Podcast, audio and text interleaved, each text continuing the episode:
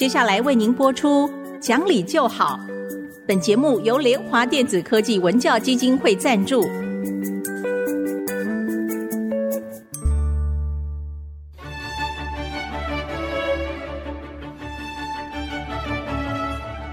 在日常生活当中，人们的不理性行为经常是隐藏在看似理性的包装和掩盖之下，很难被察觉。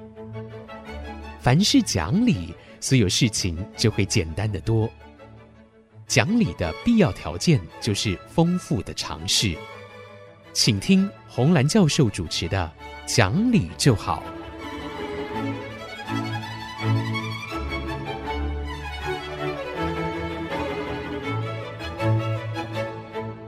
里是爱惜之音竹科广播电台 FM 九七点五，各位听众朋友您好，您现在所收听的节目是讲理就好，我是红兰。听众朋友好，我是田丽云老师好，啊，田老师好。我们这个节目首播的时间啊是在除夕前两天，对对对，所以哎，我们先来跟大家拜个早年吧，要祝福所有的朋友们啊，事事都如意，嗯，平安健康最重要。对，对，那个好。我觉得健康最重要哈，祝各位听众朋友健康快乐。老师，我跟你讲，我觉得啊，嗯、每次到这个过年之前，不管是口头跟对方说话，嗯、或者说写信呐、啊、嗯、发 line 啊这些讯息啊，甚至于包括做节目，嗯，每次都要想几句这个吉祥如意的话，嗯、可是说来说去都是那几句啊。有时候我真想跟朋友们说。拜托，就新年快乐就好了。那 对，我们一定要说这么多的好听的话吗？其实说好话是很重要哈，嗯、但是要也就是说好话也不能是说那个那个陈腔滥调，就人家听了就是觉得没有什么意思。啊嗯、但是真的说实在话，说好话，因为我最近碰到好几个例子哦，他都是人家说煮熟的鸭子飞了哈，嗯，就是因为就是因为说话不得当，对方生气，不会说好话，不会说话，对，因为说好话应该说不会把话说好。哎，对对对，就是某件，而且还有就是态度。态度的问题啊，所以我那天听到一个故事，我觉得好有意思哦。他是超三十年前发生的。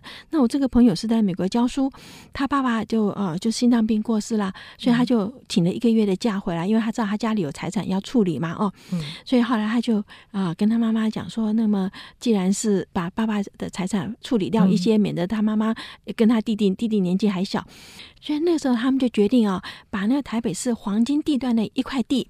把它卖掉哈，那么当然一听说有这种地要出售的时候，那个中介公司啊的很多建商都来了哈，嗯，所以他母亲其实很能干呢，就是 interview 了很多，谈到最后说选定了一家公司给的条件最好，然后他妈妈是很小心的人，就叫他说啊，这个契约啊，我们这样同意了，你拿到公司去亲自交给那个老板，也就是说呃，就免得中中间丢掉，而且呢，他当面签，当面签，他跟他说签完还要公证哈，嗯，这妈妈是很小心的。人，所以他就那天去了，然后他就告诉我一件事，他说在美国哈，我们就算是教授，我们也没有穿的很漂亮，就是平常的衣服嘛。哦，那以台湾来讲，那时候台湾是经济起飞啊，就大家都穿的很漂亮，有涂红指甲什么。那他这样去的时候呢，大家就是比较乡下人或者是怎样了。所以对方的那个大门门口的小姐就把他挡住，就说你来干嘛？哈，他说他就是，他就说，他说他当场是吓了一跳，因为在美国你再怎么样说你贵姓，你有。有贵事，就是会很客气。你这么大的公司，你怎么会说你来干嘛呢？所以他一时就讲不出话来，讲不出话来的时候，对方就气焰就高起来了。嗯，就觉得说你不知道我们的老板很忙吗？你这什么什么人都要来找他，我们就怎么就骂了他一顿。啊，他当场从皮包里把那个契约拿出来给这女生看，说这就是我来找你老板的原因。你这种态度。当场撕下来，他就把 他就把它撕掉给那个女生看。哇，那女生这就吓到了，这员工惨了，真的就是，他就掉头就走了。哈，他说当天晚上那个老板就带着那个女秘书来下跪了，因为那是很可观的 一笔钱啊。对对对，所以那时候我我那天听到以后我就想说啊，真的哈，因为你底下的人是替老板赚钱的人，态度没有做好的时候，他当然就替你挡财了嘛。挡，其实与人应对。不要管对方是不是一定会带着钱来，就是单纯的应对，都应该有一定的礼节。我们常是不好意思把话说的太重，可事实上它就关系着教养，关系着家教。是，这就是。因为我最近看了一个研究哈，我觉得很有意思，就是它是一个大公司，他找了六百零五个新进的人员哈，分成三组。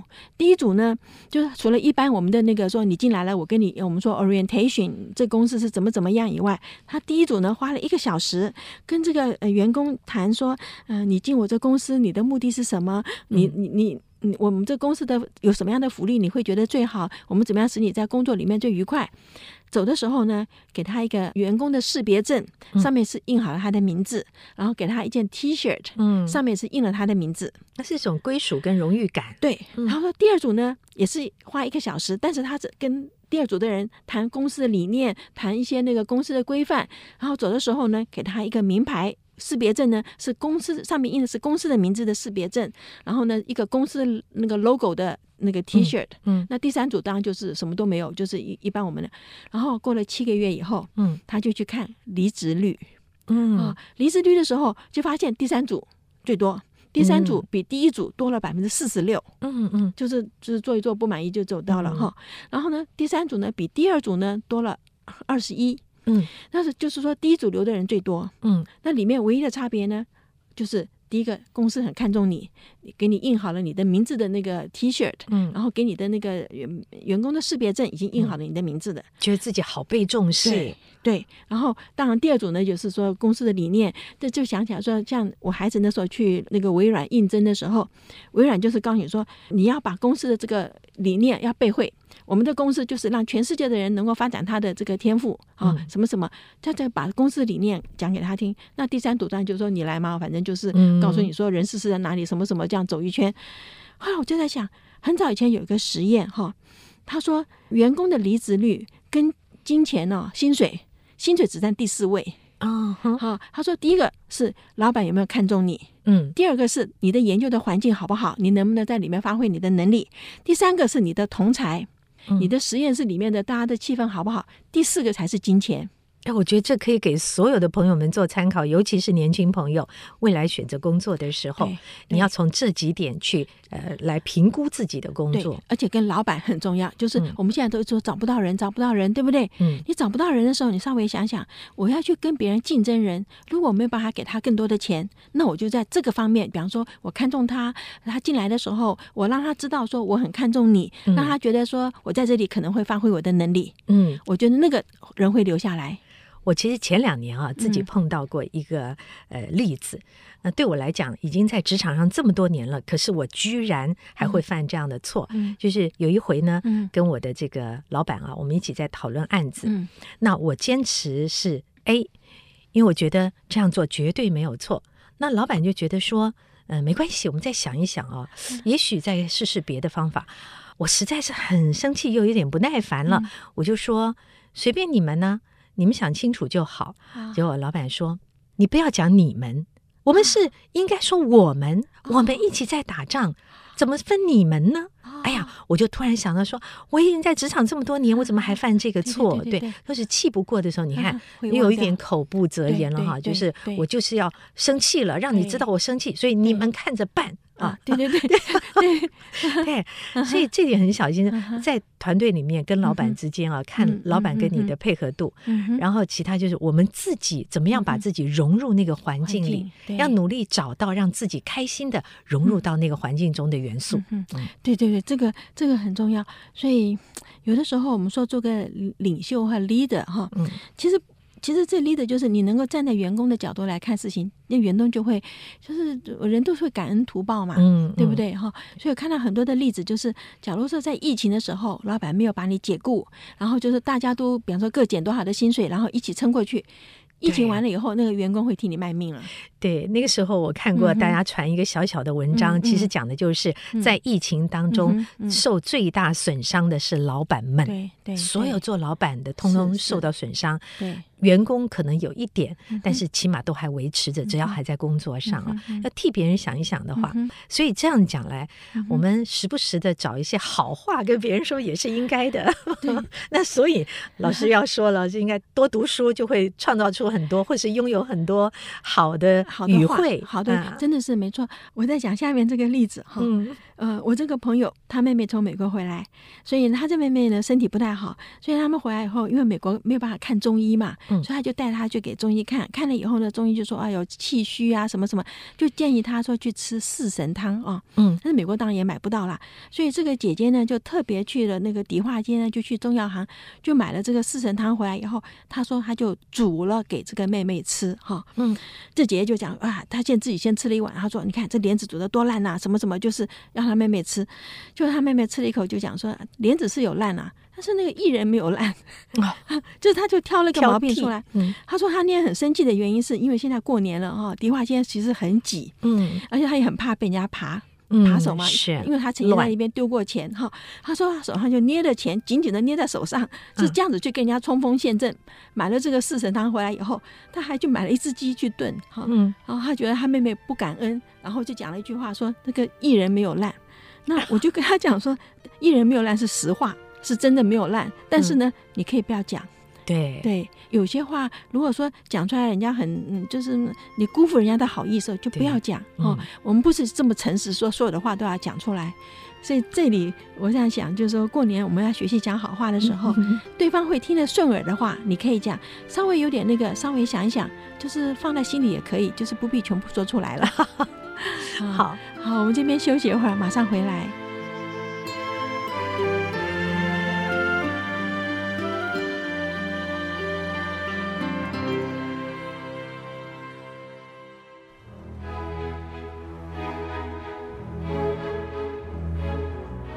欢迎各位再回到讲理就好的节目，我是红兰。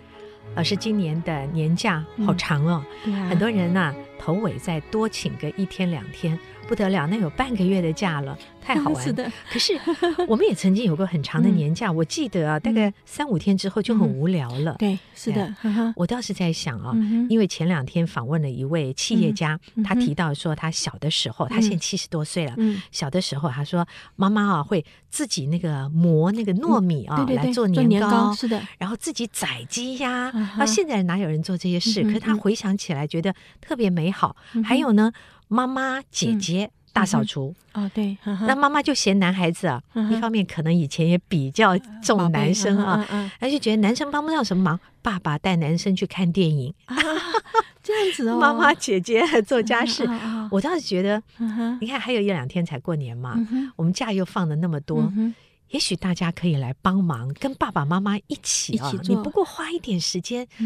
一起做事情，一起跟爸爸妈妈谈话，我觉得这很美好哎。这个很重要哈，就是因为我们在做事情的时候，如果有人来帮忙一起做，那个辛苦马上就减轻很多。嗯，你不是觉得自己一个人做，对不对？因为我这种感觉特别强烈，因为我现在每次都说哦，我办公室很忙，所有事情自己一个人做的时候，你越做就有时候会越做越生气。而且一起做事的时候，可以聊很多话题，过去的、未来的。以前收拾东西哈，要把一些东西丢掉嘛，所以我妈就会讲每样东西怎么来的啊。这个就是家庭的，我们说传统啦，就来啦。啊，这我爸，我爸抽屉里有一包泥土啊，是福建同安的泥土啊。嗯，那我妈每次看了就是要把它丢。因为那那个抽屉里放一一堆泥土，可是这但是我爸当然一定不肯，而且我们去美国的时候，我爸每个人分了一点泥土。哎，我在很多老书上其实也看到，出远门的时候抓一把家乡的土，对，生病的时候就吃了会好，对，冲水喝居然就会好。所以我觉得就是因为你是在那一方水土长大的嘛，对对对。虽然这个可能很多人现在觉得会很无稽，可是它很美好哎。对，所以我爸那个泥土呢，其实因为我爸生在南洋啊，所以这泥土就是我的。因为我阿公是从福建同安去南洋打天下的人，他们每个人走的时候都就真的家乡的土就带了一把，对不对？然后我爸生在南洋，然后我爸从南洋要回福建的时候，我的祖父就给他这个。然后呢，呃，我们真的每个人身上，我爸都有一小包，就是每个人出国的时候都给我们一个。那我就觉得最主要就是我原来都不晓得那是什么东西，可是我妈很知道我爸爸很很多东东西放到哪里，所以大扫除的时候他是名正言顺的就把所有东西都挖出来。嗯，因为平常你去挖，我爸会生气，你你去摸我的东西，对不对？嗯、可是大扫除名正言顺，所有东西都搬出来，所有东西都是怎样？我妈就会意思说，你爸什么东西怎么怎么样，就是讲家里东西的来源呐、啊，哈、嗯，可能就是话家常的一种、啊，没错。可是这样也了解，很多人说你祖父叫什么名字，你曾祖叫什么名字，很多人就不知道了。可是因为我们因为清扫扫扫地的关系，我们要清那个祖宗牌位。嗯，好，那就知道祖父叫什么名字，曾祖叫什么名字，再一路这样子上去，我们会知道。嗯、就过年打扫是有有点它的意义在里面的。嗯嗯。嗯，那么跟着孩子，孩子跟着父母亲一起做，一方面是减轻父母亲的那个负担负担。嗯、我觉得男生尤其是要，因为说搬桌子搬椅子哈，那女生真的比较没有那个力气。像以前的桌子都是木头做的，不是那种三 甲板，它真的很重哎、欸。嗯。我记得以前要把那个床要抬起来扫床底下。嗯。那个我们家因为没有男生呢，我跟我妹两个人呢，真的就用肩膀去扛的耶。我们不是老喊着女人撑起半边天吗？男女都要讲那个，其实体力上真的还是有有点差别。嗯，所以我觉得那个是蛮好的感觉，就是说，就是大家一起把家里弄干净。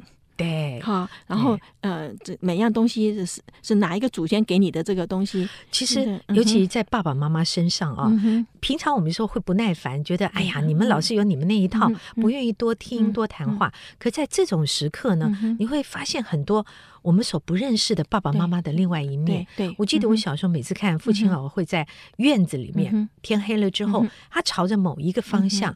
那个院子墙壁就贴着“天地君亲师”，因为我们在家里面没有摆这些，然后就要磕头烧香。我有好几个弟弟，然后带着做这个事，我爸爸才说那个方向就是老家。对对对。然后他告诉我们为什么是“天地君亲师”这样排。对。然后哎，谁可以去贴春联啊？为什么是由什么人去贴春联？就这些小小典故，我们也就是从那个过程里面才知道，爸爸会讲到他跟他的奶奶相处的过程。是。那哪里是我们知道的？对，我觉得很多人现在就对，就是甚至你你的父母亲怎么长大都没有一些概念，更何况说你的祖父那那一辈的事情嘛。哦，我觉得就是团聚啦，哈，吃什么倒是没什么太关系，就是团聚。而且我觉得现在当然年味很淡了，对不对？而且年货这么多，大家也不再稀奇了。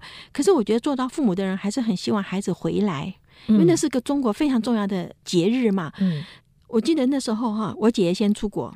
到过年年初一的早上，如果我姐姐没有打电话回来，我爸就要开始生气，因为有时候在美国，你这忙起来也是忘掉说现在在过年，对不对？对。啊，那我们那时候电话费也很贵，也没有办法去通知姐姐说，哎，你要打电话回来。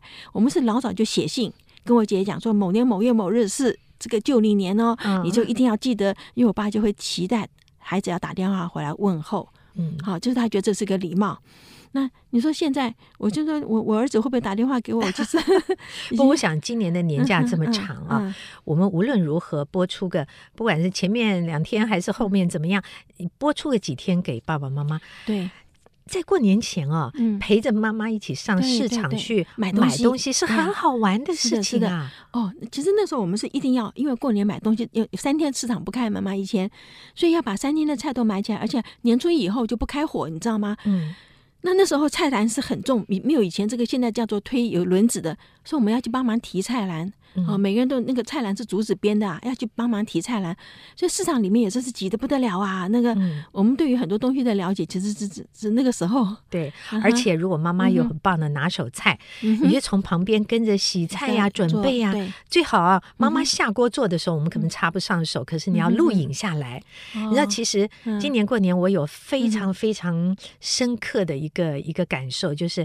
过去这么多年里，嗯、每一年的年夜饭都是我妈妈做的菜，嗯、我们会看到她做，陪她聊天。嗯、但今年没有妈妈了，哦，对呀、啊，所以其实吃不到妈妈的菜。所以我觉得身上就身边妈妈还在的人，你一定一定要抓住这样的机会。对，你不管妈妈年纪多大，你的年纪多大，我觉得只要母女相处啊，或者是亲子相处，都是很珍贵的回忆。是，真的是这样子。所以今年我有三个妹妹回来嘛，哈，所以我们今年年夜饭是当然在我爸爸在老家过嘛，哈。那这里面的时候，我们就要讲，就是说我我妹是说趁早就去把该买的菜都买起来。然后这里面的时候就来讲了哈，说以以前妈。妈煮什么，妈煮什么，就是我们会煮，因为我们要拜嘛，要要煮这些菜来。那那时候就有一个妹妹讲哈，她说你呀就不要动手，你煮的菜不好吃，爸都从来不吃的。哦，那那就是 没有说好话哦，就真的就是这样。那可是我就了解哈，因为以前我们小的时候啊，就是我我是老二嘛哈，那孩子 这些都很小的时候，我们是要去帮忙的，所以妈在厨房里，我是有在帮忙。其实讲起来，我会烧菜。就是这样子原因，可是等到我，因为我比我妹妹小妹妹大了七岁嘛，哈，那等到后来他们长大的时候，其实这些我们都出国去了，所以家里呢，当然也就事情就变少了，所以我们有学到妈妈怎么上，因为我们一定要在厨房帮忙，他们现在就比较不要哈，所以我讲说。你都不晓得妈怎么做菜，你还敢来嫌我，对不对？哈，嗯，这里面当然也就是说，我爸只习惯吃我妈煮的菜，所以任何人煮的菜都是不及你妈。对 对，就是那句话嘛，不及你妈妈。这是妈妈很对幸福的地方。对，所以后来我在想，我们其实啊，小时候在厨房里忙，也学到很多的东西啊。真的说讲起来，我在美国，我敢请客，请十二个人我都敢，是因为我们在家里有做过嘛，会做嘛。那现在孩子是真的是不会做饭菜了。